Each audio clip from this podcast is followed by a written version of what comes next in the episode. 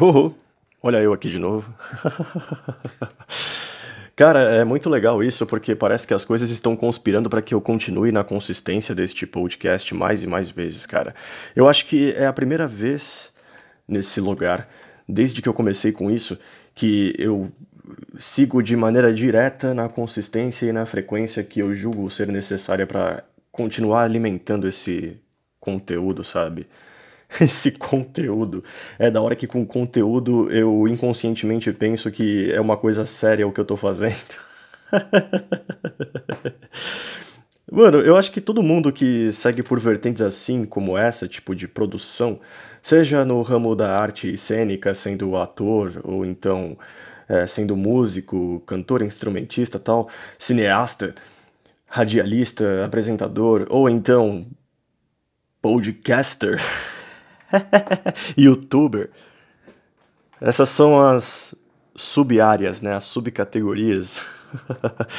eles têm essa retroalimentação do ego, tipo, se eles forem realmente cabeça, se eles realmente pensam em cada camada desse tipo de coisa, eles inevitavelmente vão ver que, mano, não tem sentido nenhum encarar essa coisa que eles fazem como sendo uma coisa séria, mas eles gostam de imaginar no ridículo mesmo, no território mais descompromissado, que é sério o que eles estão fazendo. Entende? Tipo, é sério pra mim, cara, e é só isso que importa. Principalmente agora que eu não tenho público nenhum, cara, e é legal ser underground de certa forma, entendeu?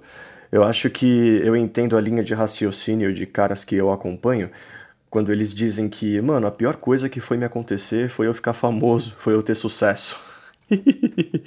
tipo, porque automaticamente eu sinto agora que a minha responsabilidade ficou maior. Responsabilidade. Já é ridículo a pessoa chamar isso que ela faz de responsabilidade e não envolver só ela mesma, sabe? Tipo, mas a gente entende a brisa da parada, tipo, é responsabilidade para com o público que ele atingiu, entende? Existe isso, a gente querendo ou não. Então, cara, eu espero que durante a vida inteira eu seja underground.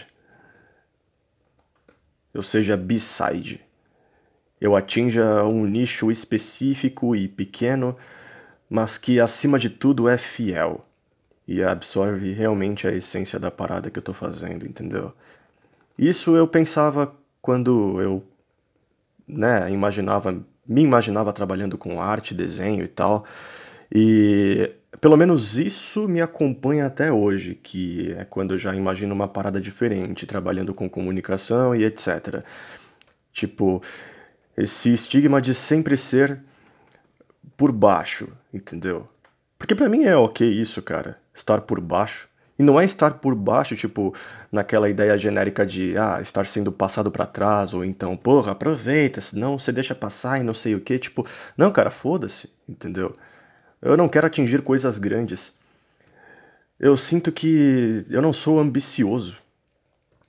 E durante uma boa etapa da minha vida eu até me perguntava se não ser ambicioso era exatamente um problema e demorou para eu chegar em um consenso assim comigo mesmo quando eu pensava nessas coisas, porque ao passo em que você tem esse raciocínio de não ser ambicioso, tudo à sua volta te mostra que você tem que ser e que você tem vantagens em ser ambicioso, entendeu? Sei lá, cara, eu só consigo imaginar em eu só consigo imaginar fome de poder gratuito, entendeu? Pra que que você quer isso, sabe? Tipo, não para mim não tem sentido nenhum. Eu posso chegar lá na frente e conquistar coisas enormes, gigantescas, coisas das quais no passado eu nunca me imaginei conquistando. Só que se eu ver que lá em cima eu não atingi especificamente aquilo que a minha essência exigia que eu atingisse, aí eu vou ficar mal pra caralho, entre depressão e provavelmente isso vai resultar no meu suicídio. Porque, porra, aí eu vou ver que foi tanto trabalho, tanto esforço em vão, cara. Então, mano, underground, tá ligado? Ah, hoje eu tô mais inspirado para fazer isso aqui porque eu já tava alimentando uma linha de raciocínio antes de ligar o gravador que são coisas que eu penso a respeito de jargões que os jovens alternativos dessa geração usa, por exemplo, intensidade, empatia, gratidão. Eu não sei se vocês já, se vocês entendem o que eu tô falando, mas sabe aquelas páginas de Instagram, de Facebook, essas redes sociais assim, bem bem sintéticas, que ficam compartilhando essas frases em letra de mão com aqueles fundos de flores e margaridas, ou então ouriços, ou então todos esses elementos juntos numa mesma foto. Cara, gratidão, empatia sempre, ah, blá, blá, blá, blá, blá, tipo... Cara, dá pra ver visivelmente que essas pessoas, elas não se aprofundam no que essas palavras significam. Isso é chato, cara, isso é desgastante. Isso na verdade dá uma tristeza, dá uma tristeza gigante, porque mano, se você explorar o cerne o âmago de todas essas palavras, de todos esses termos, você vai ver que são tantas camadas, cara, que no fim das contas, a, aquilo que sobrou nem representa a imagem central que aquilo traz para você. Entendeu? Por exemplo, empatia, bicho. Empatia essencialmente é o que? É você se colocar no lugar da pessoa, tá ligado? É você, tipo. Mano, esquecer, ignorar totalmente você numa sentença, numa interação, numa convenção social e você prezar mais e unicamente, na verdade, pela visão do outro, pela visão de mundo que o outro tem, pela formação que o outro tem, que vai ou não explicar as convicções que ele tem no presente, entendeu? Eu vou até tentar ser mais didático aqui na internet pesquisando por empatia. Vamos lá. Empatia. E eu tô indo aonde? No Google, né? Porque o Google é a resposta para tudo. Vamos ver aqui o que o Google tem a nos dizer a respeito de empatia. Empatia, substantivo feminino. Vamos ver aqui? Empatia Faculdade de compreender emocionalmente um objeto. Uhul! Capacidade de projetar a personalidade de alguém num objeto de forma que este pareça como que impregnado dela. Aí nós temos as palavras semelhantes que são afeição, afeto, afinidade, amizade, amor, atração, combinação, é, blá blá blá blá blá. Que quer dizer empatia? O conceito de empatia é, em suma, a capacidade de se identificar com outra pessoa a fim de compreender o que ela pensa e sente.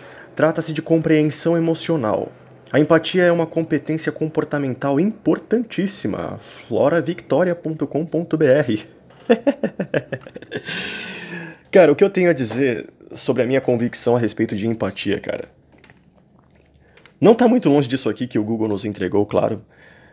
E casa até um pouco com aquilo que eu havia dito no começo, né, a respeito de empatia, tipo, é você se tirar do jogo e colocar só a pessoa. Só a pessoa na sua frente existe neste exato momento e você se esforça. Tem pessoas que precisam se esforçar para fazer isso. Eu, por exemplo, não preciso, tá ligado? Porque eu tenho para mim que muita gente é previsível com o que vai expressar, entendeu?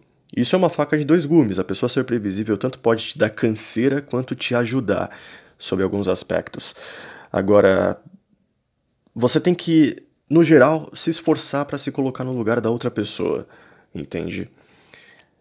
E, mano, se o que ela tá te explicando, se o que ela tá colocando na mesa para você for uma convicção que, mano, nem de longe você considera ser o certo, entendeu? Por a priori você ter se colocado no lugar dela, você automaticamente tem que ignorar o que você acha a respeito da convicção dela. Você simplesmente tem que acenar com a cabeça e dizer: Uhum, né, eu entendo. eu entendo. Agora, o que você vai fazer com esse eu entendo? Nada. É claro que eu não estou dizendo que com as interações sociais você tenha que vir com o propósito de, tipo, mudar a convicção das pessoas, ou então mudar a pessoa, entendeu? Eu acho que se a empatia serve para alguma coisa, seria só para evitar guerra. Você tem dois poderosos do Estado Maior conversando numa mesa, e se os dois possuem empatia, ou se um deles apenas, né, que eu acho que seria o suficiente, possuir empatia, ele só vai dizer, uhum, é, eu entendo. Aí depois ele sai dessa mesa com esse outro ditador, ou sei lá, com esse outro general. E lá no pessoal dele, na solidão dele, ele pensa: ah, mano, pra que, que eu vou travar guerra com esse vagabundo, mano? Os motivos que ele me deu são totalmente esdrúxulos. então é isso, cara. A empatia, ela. Mesmo a empatia não vem. Se não for carregada de um pouco de egoísmo também. Porque no seu pessoal, a empatia já não vai fazer mais sentido. Você precisa estar tá vendo a pessoa, você precisa estar tá ouvindo ela para que a coisa funcione, entendeu? Então, mano, é, essa juventude alternativa. essa juventude alternativa não sabe do que tá falando, cara. Isso dá raiva, bicho. Aliás, mesmo se formos pensar no plano genérico da coisa, na coisa de maneira superficial, eles também não praticam. Porque se você perguntar a respeito de empatia para eles, eles vão falar o óbvio, que é ah, se colocar no lugar da pessoa. tá, e se você pega para acompanhar o dia a dia de uma pessoa assim, você vai ver que ela não coloca isso na prática em momento algum, cara. Então, a gente tá vivendo numa geração de frase de efeito. Isso me irrita, entendeu? Isso é culpa da internet, mano. Maldita inclusão digital. Tudo culpa do show do milhão. Lembra quando o show do milhão, tipo, fez o jogo para computador? Começou aí essa porra. ah, cara, empatia já me deixou em situações assim ridículas, cara. Já me deixou em situações onde, por eu ter essencialmente me tirado do contexto, me tirado da sentença, ignorado o meu para prezar só pelo da pessoa, entendeu? Eu tomei muito no cu, mano tá ligado? Isso na esfera de amizades, na esfera de relacionamentos, na esfera de família. Só tomei no cu, tá ligado? Então, para mim, deixou de compensar tanto quanto o que essas pessoas pregam pra gente que compensa, tá ligado? O quanto compensa. Entendeu? Tipo. Ah, sei lá, cara. É, para mim não é nem um pouco vantajoso então eu coloquei para mim um conceito pessoal e único que só funciona para mim e que eu não vou me meter a besta de praguejar para as outras pessoas esperando que elas entendam, porque não vão entender ou vão discordar pra caralho, não vão nem dar o tempo delas para ouvir isso, tipo, para mim empatia não pode vir sem um pouco de simpatia, entendeu? Ou seja, em outras palavras, cara, a minha empatia ela só vai funcionar de verdade se antes disso eu já tive certa afinidade pela pessoa, ou afinidade pelas ideias que ela tem. É, a afinidade pela pessoa só eu acho que é meio vazio, né? Mas não, é afinidade pelas ideias que ela carrega, pelas crenças que ela carrega, entendeu? Aí eu vou ver se eu posso dar o meu tempo para isso, se eu posso dar o meu psicológico para isso. Porque, cara, fora de brincadeira, se tem uma coisa que me cansa ultimamente, é essa brisa de dar o meu tempo para escutar certas coisas, entendeu? Tem certas situações que muita gente me expõe que eu fico, mano, só. Ah, que saco, cara. Entendeu? Sério que eu estou dando meu tempo para isso, entendeu? É, eu sei que dizendo coisas assim eu posso estar tá soando totalmente uh, ridículo, estúpido. Mas não, é um nicho específico de pessoas que na verdade eu nem sei explicar para vocês. O que, vocês entendem de jovem, de juventude alternativa? Entendeu? Ah, sei lá, cara. Para mim são pessoas que vivem num mundo de fantasia. São pessoas que, por exemplo, acham do caralho viver intensidade, sabe? Intensidade é outra coisa que desgasta pra caralho. E é outra coisa que as pessoas pregam com o viés de coisa boa e como se todo mundo precisasse disso. Entendeu? Intensidade não é legal, cara. Eu já vivi muitas coisas intensas. Claro que elas não estão nos mesmos moldes do que é óbvio a respeito de intensidade, tipo, ah, o que, que você fez? Você pegou um carro na rua, roubou e atravessou uma boate com ele? Oh, nossa, como se é intenso, hein? não, cara. Nas minhas interações sociais, as pessoas com quem eu já me relacionei, eu sinto que eu vivi certa carga de intensidade. entendeu? Agora o problema foi, o problema começou aí quando a intensidade ultrapassou o limite do aceitável, entendeu? E eu não percebi esse limite sendo ultrapassado justamente porque eu estava cego por conta da intensidade. É isso o que ela faz, ela te faz fantasiar mais do que o normal, entendeu? E por conta disso você não vai enxergar muitas merdas que você pode estar fazendo no meio do caminho, entendeu? Ela te coloca fora do chão, tá ligado? Isso é vantajoso para quem, cara?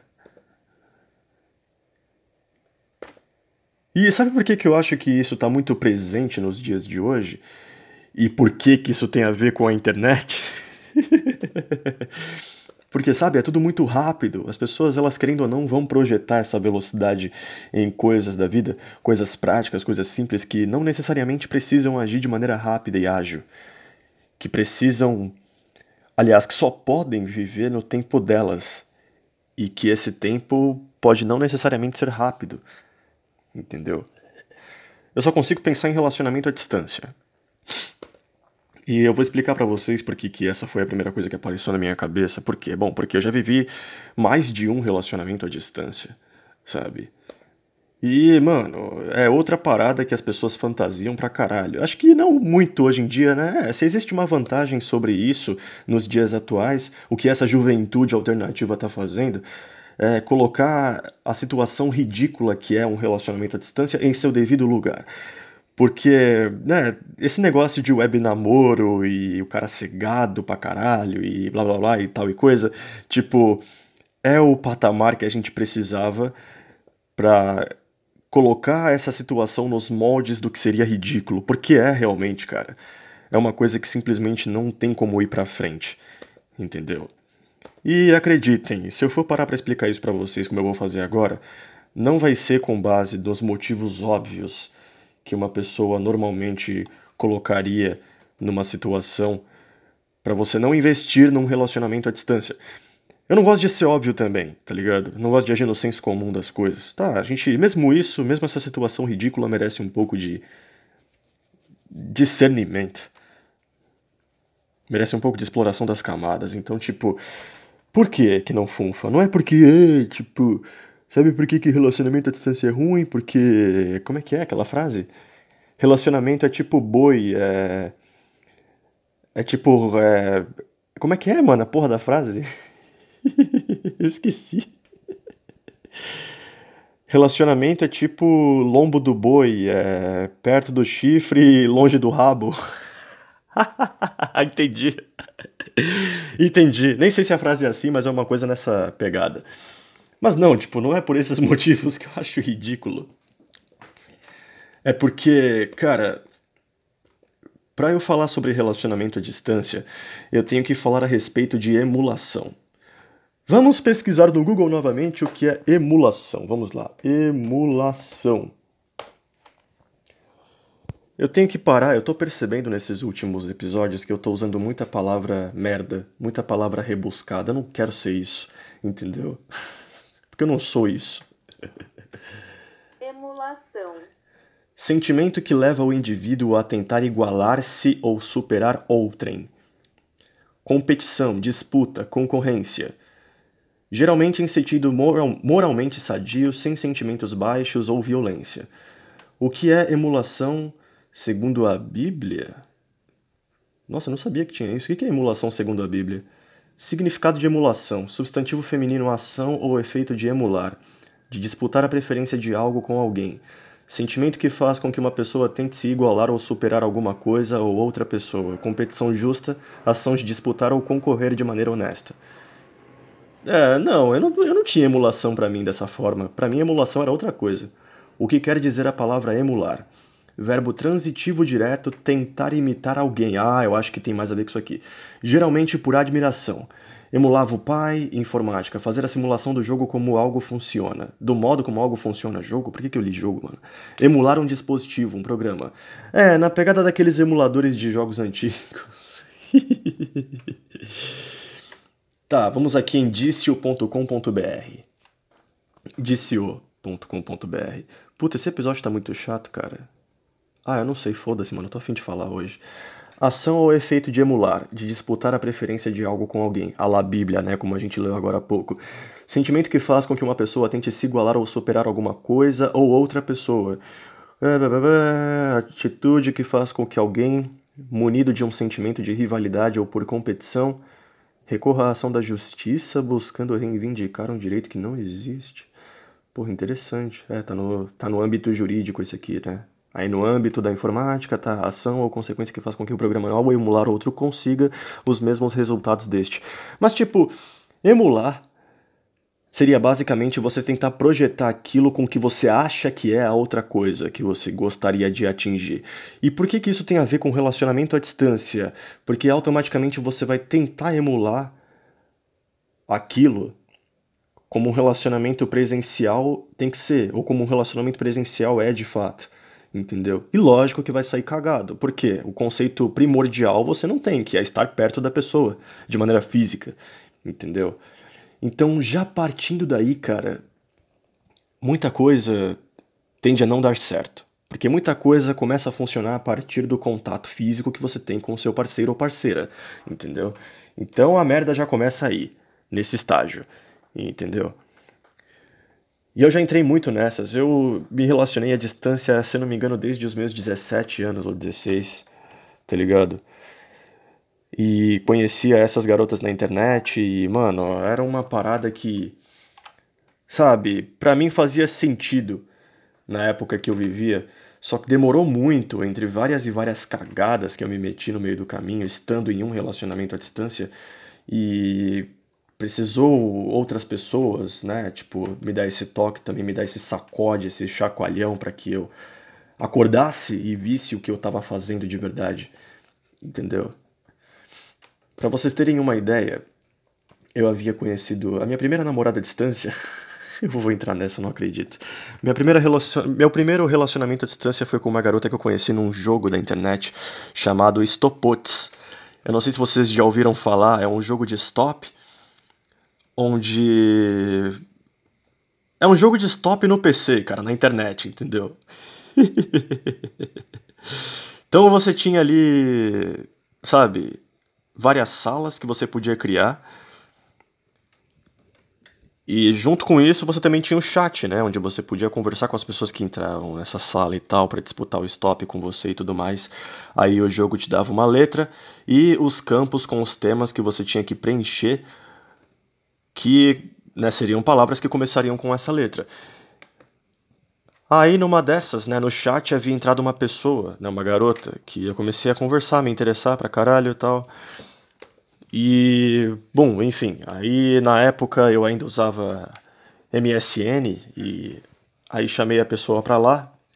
A gente começou a manter esse contato por lá, e aí depois foi o Facebook e por fim o WhatsApp. E aí, tipo, entre várias punhetações de uma situação como essa, onde o nego ele tá afim da amiga dele, só que ele não consegue expor isso para não passar pelo ridículo e tipo cagar com toda a amizade que tá mantida ali, eu consegui convencer essa menina a namorar comigo. e um detalhe que vocês precisam guardar nessa situação é que ela mora em Cascavel. Cascavel é uma cidade do interior do Paraná, cara. Eu sempre gosto de mencionar isso quando as pessoas me perguntam mais a respeito desse relacionamento que eu vivi, que é o fato de que a cidade de Cascavel está dividida só por uma autoestrada do Paraguai. Vocês têm ideia disso? Essa cidade está no limite do país, praticamente, só que na parte de baixo. Enfim. E aí, lá pelas tantas, eu até fui visitá-la, entendeu? Peguei lá 12 horas de ônibus Mano do céu. E fiquei num hotel nessa cidade. Nem cheguei aí na casa dela, tipo, ela me encontrou na rodoviária, fizemos lá uma triagem, tipo, caminhando pela cidade e tal, se pegando pra caralho, enfim, fazendo coisas assim. E aí.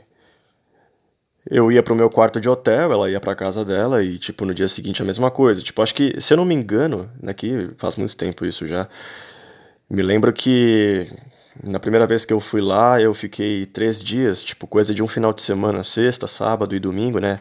Fui embora no domingo. E, mano, te falar que se eu pudesse separar alguma coisa de produtiva dessa experiência, foi o ato de ter ido para um hotel, me hospedado sozinho pela primeira vez. E me hospedado num hotel de maneira geral, porque eu não me lembro outra vez antes dessa que eu havia me hospedado, tipo, seja com a minha família ou qualquer coisa assim. Eu acho que foi a primeira vez para tudo num hotel, entende? O lance de chegar lá sozinho numa cidade que eu não conhecia nada, nem ninguém, tá ligado?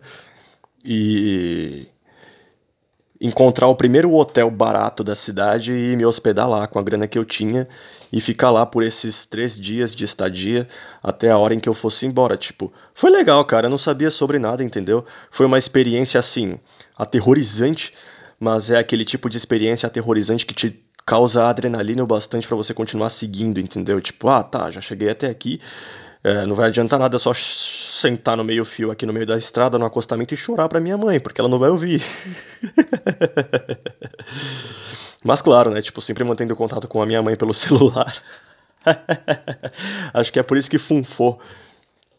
Mas aí fiquei nesse hotel, tá hospedado. Acho que foram os três dias de maior alimentação cagada que eu tive, porque eu só comia porcaria que eu comprava no supermercado do lado daquela, daquele hotel, né? E, cara, é um lugar muito frio, entendeu? Muito vazio, muito pequeno. Só que foi uma experiência assim interessante, sabe? Outro lugar, outro estado, entendeu? Interior do sul do país. E gente diferente, outros costumes, outro sotaque. Uh, tiveram até algumas coisas, assim, algumas merdas que aconteceram nessa primeira hospedagem que eu fiz sozinho no hotel, que foi a seguinte, tipo, no que eu cheguei no meu quarto, né, depois de ter feito meu check-in e tal.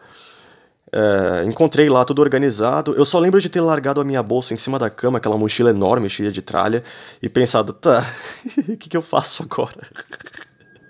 o que, que as pessoas que se hospedam em hotel geralmente fazem? Aí, tipo, meio que eu fiz o que eu sempre fazia na minha casa, né, quando eu morava com a minha mãe, que era, tipo, largar a bolsa na cama eram duas camas nesse quarto, né? Então eu larguei a bolsa em uma cama e deitei em outra e liguei a televisão.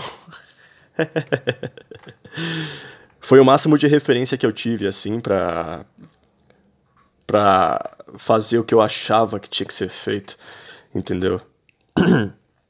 E aí, tipo, ela, né, a minha namorada da época, me mandava mensagem tipo, ah, que dia a gente pode se encontrar, né, desses que você vai ficar por aqui e tal. Aí eu respondia, não, pode ser hoje mesmo, tal, você me encontra aqui. O hotel era no centro da cidade de Cascavel, né, levando em conta que o centro dessa cidade, que já é pequena, era minúsculo comparado ao centro de uma cidade normal, tipo São Paulo, que seria, sei lá, a Praça da Sé, ou então o bairro da Liberdade, ou a Avenida Paulista, tipo, que são tão colossais quanto o restante da cidade. o centro de Cascavel é o bairro onde eu vivo aqui. então era pequeno. Porra. E aí a gente se encontrava e tal, aí ficava ali nas pracinhas, né? Que Cascavel tem praça pra caralho, entendeu? O lugar para ter praça, entendeu? E era bastante frio, e aí a gente comprava algumas coisas do supermercado e ficava ali no cantinho, sabe, conversando, se pegando, conversando, se pegando, conversando, se pegando. E depois terminava o meu dia, eu acompanhava ela até o ponto de ônibus e depois eu voltava pro meu quarto de hotel, entendeu? Valendo lembrar que nesse quarto de hotel tinha frigobar, que era uma coisa que eu não sabia que existia. Por quê? Porque eu nunca tinha me hospedado em hotel até então. E aí quando eu cheguei no quarto e encontrei uma mini geladeira na minha cama, sabe, do lado da minha cama, eu pensei, porra, é, porra é essa, tá ligado? Aí abri aquele bagulho cheio de refri, cerveja, sabe? Aí eu pensei, porra, isso tudo aqui tá incluso? Caralho, que foda. Então, mano, é nóis, tá ligado? Eu comecei a beber ali refri que nem doido. e foi assim, terminando a estadia, o que, que aconteceu? Eu tinha comprado passagem de ida e volta aqui em São Paulo, entendeu? É, porque ficava mais barato. Então eu já tinha meio que estabelecido a minha data de retorno para cá quando eu comprei as passagens aqui, né, no, no terminal rodoviário. E, tipo, havia me confundido das datas, tipo, não sei, para mim eu ia ficar três dias, só que na verdade eram dois. E aí venceu a data da passagem. Puta, tomei no cu, mano. Porque toda a grana foi se fragmentando, né, até não sobrar nada. Porque eu gastei consideravelmente nesse lugar e tudo mais. E. Mano.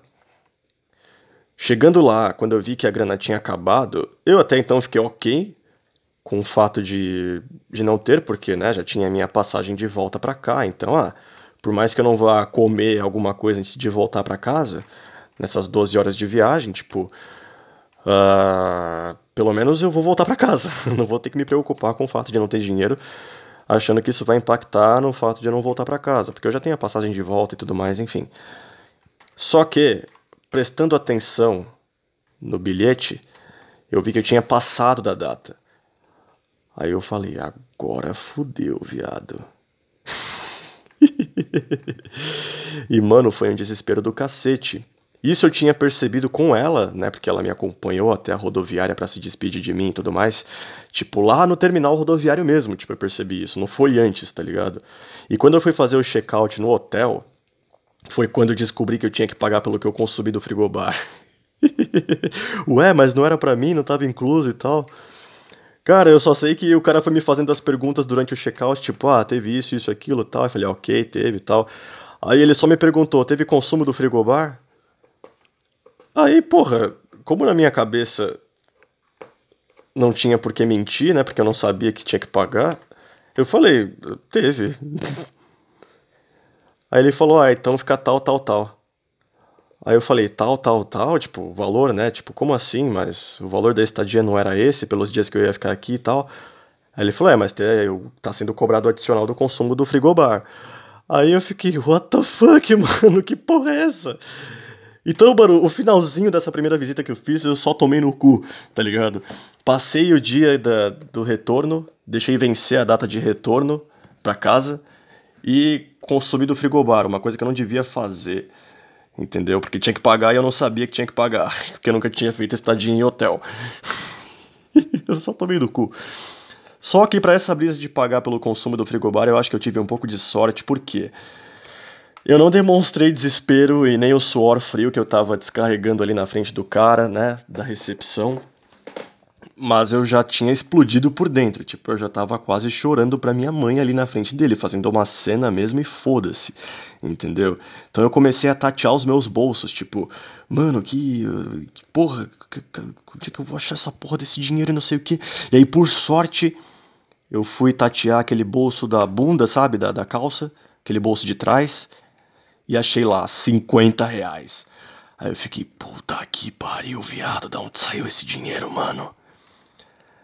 Eu acho que se existe Deus, ele falou: Ah, mano, quer saber? É a primeira experiência do menino, tá? Eu não vou causar esse trauma aqui pra ele, né? Não se permitir viver mais porra nenhuma. Então tá, toma aqui 50 pau random no seu bolso, entendeu? Aí paguei lá a porra do consumo do frigobar. E, mano, quando eu saí daquele hotel depois do check-out, eu fiquei: Meu Deus! Quase! Mano do céu! Aí veio a presepada da rodoviária, né? Que foi quando eu descobri que eu havia deixado passar a data que eu tinha que voltar. Aí o desespero foi total mesmo e eu não me esforcei nem um pouco para esconder isso, entendeu? A minha namorada da época ficou: Não, mas caso aconteça alguma coisa, minha mãe te ajuda e não sei o que, você fica aqui mais alguns dias e tal. Eu falei: Não, cacete, eu quero ir pra casa! eu quero a minha mãe, porra! Entendeu? Aí, porra, tive que ligar pra minha mãe e tal. E, nossa, de longe tendo que resolver tudo. Ela me passou os dados, né? O número do cartão, o código de segurança, a senha, para que eu tivesse que fazer uma nova compra no guichê e tal. É, foi uma. Foi um. Foi um estardalhaço do cacete, tá ligado? Mas deu certo, eu voltei para casa. E aí, beleza. Nossa, meu Deus né? É um bagulho que me deixou assim pensando, mano, vai demorar um pouco para isso acontecer de novo. Aí dois meses depois eu fui visitá-la novamente, né? E tipo, essa segunda vez não, não foi tão traumatizante quanto a primeira, porque. Porque eu já meio que sabia, né, como funcionavam as coisas e tal. Não fiquei hospedado no mesmo hotel, fui para um outro. Passei longe do frigobar dessa vez, entendeu? Comprei de novo passagem de ida e volta, e mais prestando bem atenção nos dias em que eu ia ficar ali, entendeu? Agora, por que que eu só agi nessa situação sem pensar em nada, me deixando ser levado pelo que eu tava sentindo de adrenalina ali, tá ligado? Porque é exatamente isso que a intensidade faz, bicho. entendeu? Eu posso dizer que eu tive sorte nessa situação, tá ligado? Tudo bem que não tem muito. Não, na verdade tem muito, né, de merda que pode acontecer num cenário como esse, né? Afinal de contas, é um lugar que eu nunca fui até então, né? Então podia ter acontecido desgraças maiores, mas, mano. Ah, sei lá, velho. Coloque a culpa aí na adolescência inconsequente, coloque a culpa aí em adolescente que faz merda porque tem que fazer merda e blá blá blá blá blá, mas não, cara. Eu acho que o maior problema não é as pessoas viverem em intensidade, o problema é as pessoas pregarem isso como sendo uma coisa boa, quando na verdade não é. Quando na verdade é só uma coisa que te faz sair do chão, entendeu? E esse relacionamento que eu tive à distância durou meses, cara. Porque é assim que geralmente a coisa tende a ser, né? Não só pelo fato de que eu era um adolescente na época, mas também envolvendo que, mano, é uma experiência já. É uma vivência, né? Um relacionamento que você tem que já tá fadado ao processo de liquidez, entendeu? Então, tipo, cara, uh, só não. Só não funfa pra mim mais, entendeu? A menos é claro que você já seja um adulto, assim, muito bem estabelecido naquilo que você faz na sua vida e consiga colocar cada coisa em seu lugar, em períodos padrões para você fazer visita à pessoa e não tenha que ficar se preocupando com esquizofrenias de ficar se hospedando em hotel e qualquer merda assim, ou os dois ficarem de bobeira no meio da rua, tipo, eu acho que um relacionamento à distância para um adulto, cara, já é uma experiência que ele se meteu porque sabe que vai ter curto prazo, porque ele tem até condições de trazer a pessoa para perto dele ou ele ir para perto da pessoa em uma união estável e presencial, acima de tudo, tá ligado? Então, mano, é. Pra mim isso não vai mais dar certo, entendeu? E é isso, cara. É... Eu detesto esses jargões. Detesto isso que as pessoas pregam que na verdade não tem nada a ver, sabe? E. É, acabaram as minhas ideias. Esse é o. Qual é a sua podcast?